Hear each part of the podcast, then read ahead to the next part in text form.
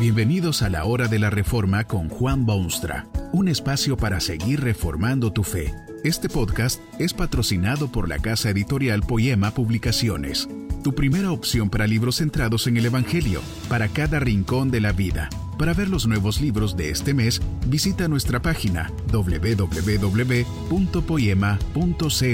Ahora escuchemos a Juan Boonstra con el programa de hoy. Esta conferencia se titula El pecado es católico, universal, y está basada en las palabras bíblicas de Romanos 3:23.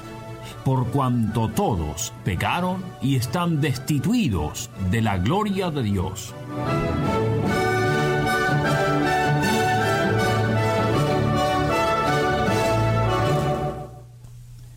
No, católico no es mala palabra. Lo cierto es que no siempre se la entiende correctamente. Es una de las palabras más populares en el idioma de Cervantes, pero también una de las que menos se entiende. Católico no es necesariamente el miembro de una iglesia cristiana que usted conoce en su país. Esto se debe a la costumbre tan humana de abreviar las cosas y decirlas con la menor cantidad de sílabas posible. El miembro de esa iglesia es técnicamente un católico romano y ha recibido esa designación porque el término católico significa universal.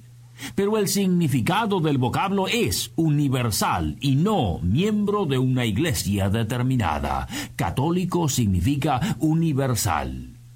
El pecado es católico, universal. Ni siquiera los santos son libres de pecado. No hay ser humano nacido o por nacer que pueda decirse absolutamente libre de pecado. El pecado es católico, universal. Sus efectos pueden verse desde un cabo de la Tierra hasta el otro, del Polo Norte al Polo Sur, pero más importante que eso, el pecado reside en todo ser humano, desde el indio nativo de nuestras tierras hasta el importado conquistador español del viejo mundo. El pecado es católico, universal.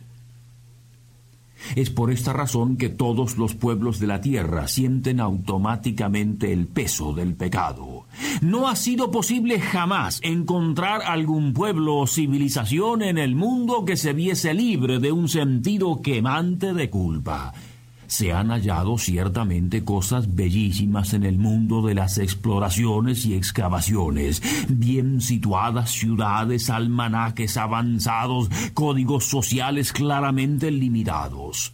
Todas esas civilizaciones, sin embargo, han tenido en común un concepto indestructible del pecado. Tan es así que mucha gente se horroriza cuando oye de algunas de las prácticas que para esa gente eran cosa común y corriente. Los fieles de los más antiguos cultos demuestran sentirse pecadores con sus constantes ofrendas a la divinidad. En una gran mayoría de los casos las ofrendas ofrecidas a los dioses son totalmente inservibles para esos seres desconocidos, pero demuestran claramente que el pecado es universal. ¿No es acaso ese sentido de culpa que lleva al hombre a arrodillarse ante sus imágenes mudas e implorar piedad, perdón y misericordia?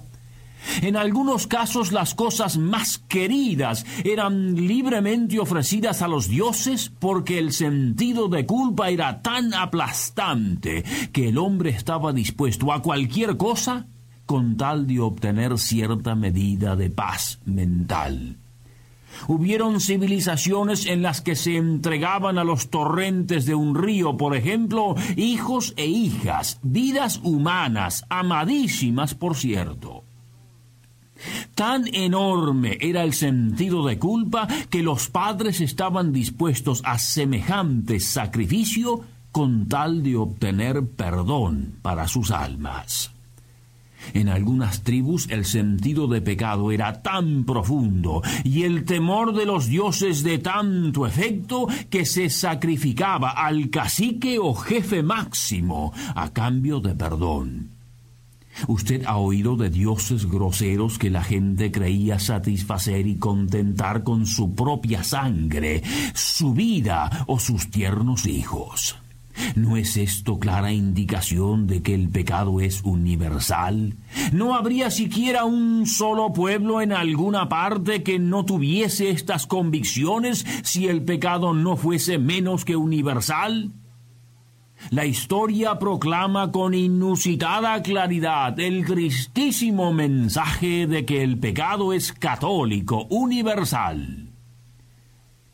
Esta misma verdad es abundantemente corroborada en las páginas de las Santas Escrituras. En efecto, este libro singular fue escrito precisamente para describir la saga del pecado humano.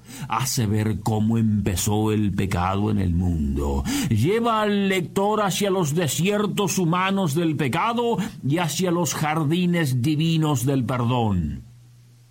Quien lee la Biblia sin prejuicios admite invariablemente que el pecado es decididamente católico, universal. Cuando el magnífico Salomón dedicó el templo en Jerusalén, hizo un penetrante discurso que las escrituras han conservado. En ese discurso, el sapientísimo rey reconoce que el pecado es universal cuando dice que no hay hombre que no peque. En el libro de los Proverbios encontramos la retórica pregunta ¿Quién podrá decir yo he limpiado mi corazón, limpio estoy de mi pecado? Otro gran sabio que escribió el libro del Eclesiastés informa que ciertamente no hay hombre justo en la tierra que haga el bien y nunca peque.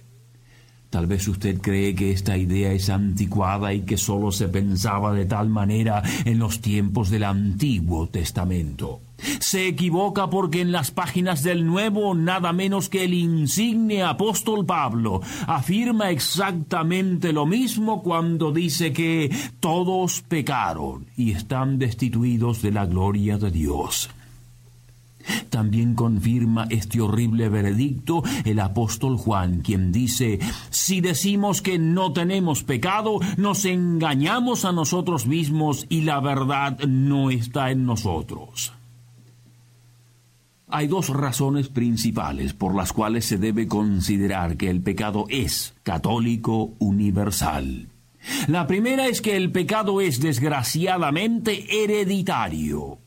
Cuando los primeros hombres en el paraíso desobedecieron la voz de Dios, lo hicieron en representación de la humanidad o del género humano. No era simplemente Adán quien pecó, sino el representante legítimo de la entera raza. Por su transgresión quedó culpable su posteridad y por su pecado quedó corrompida la naturaleza del hombre. Es a esta triste verdad a la que se refiere la escritura repetidamente cuando afirma que por un hombre entró el pecado. El pecado original se ha hecho parte de la naturaleza humana y hasta el bonito bebé que sonríe en sus pañales es víctima impotente. Esta es una doctrina claramente bíblica, que grita con voz incontenible que el pecado es católico, universal. Pero supóngase usted que esto del pecado original fuese tan solo invención de teólogos o algo así.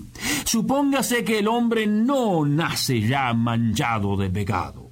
¿Significa esto acaso que el pecado no es, pues, universal? Todo lo contrario, porque basta examinar empíricamente la evidencia disponible. ¿Dónde está el hombre justo, santo y perfecto? Lo conoce usted posiblemente. Vive a la vuelta de su casa. ¿Considera usted libre de todo pecado quizá al cartero o al abogado o a su suegra? ¿Dónde está el hombre o mujer que jamás ha pecado?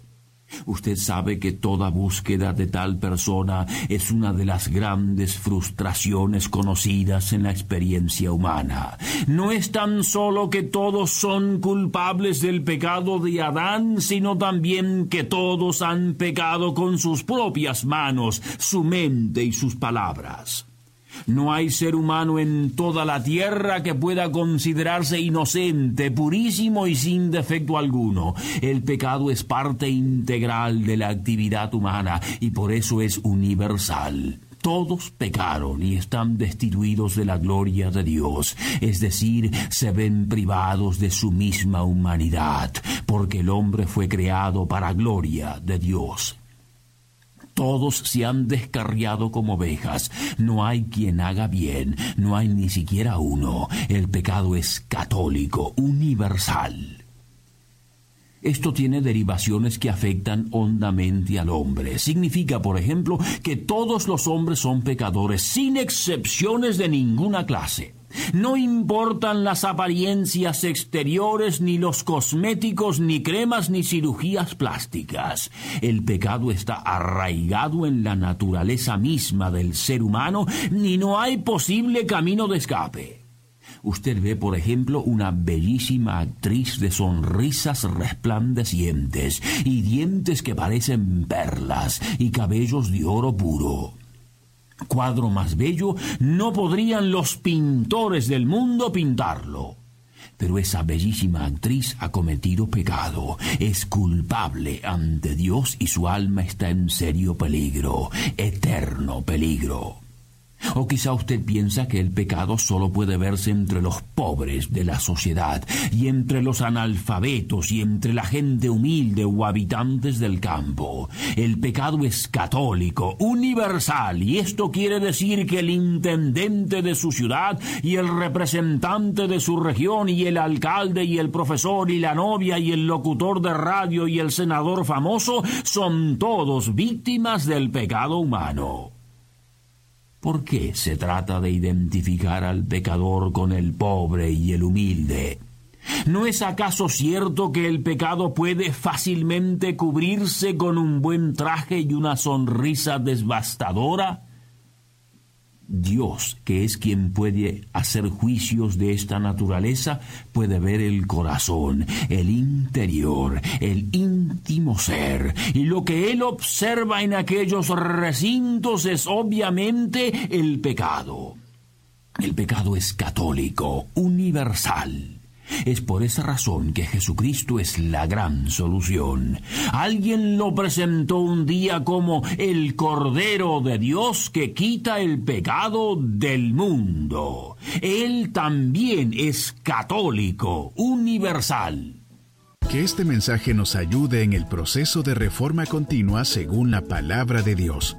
Si quieres profundizar en la exposición bíblica, puedes buscar más recursos en www.poema.co.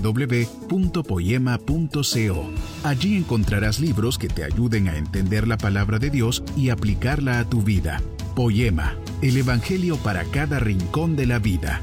Nos vemos en el próximo episodio de La Hora de la Reforma con Juan Bonstra.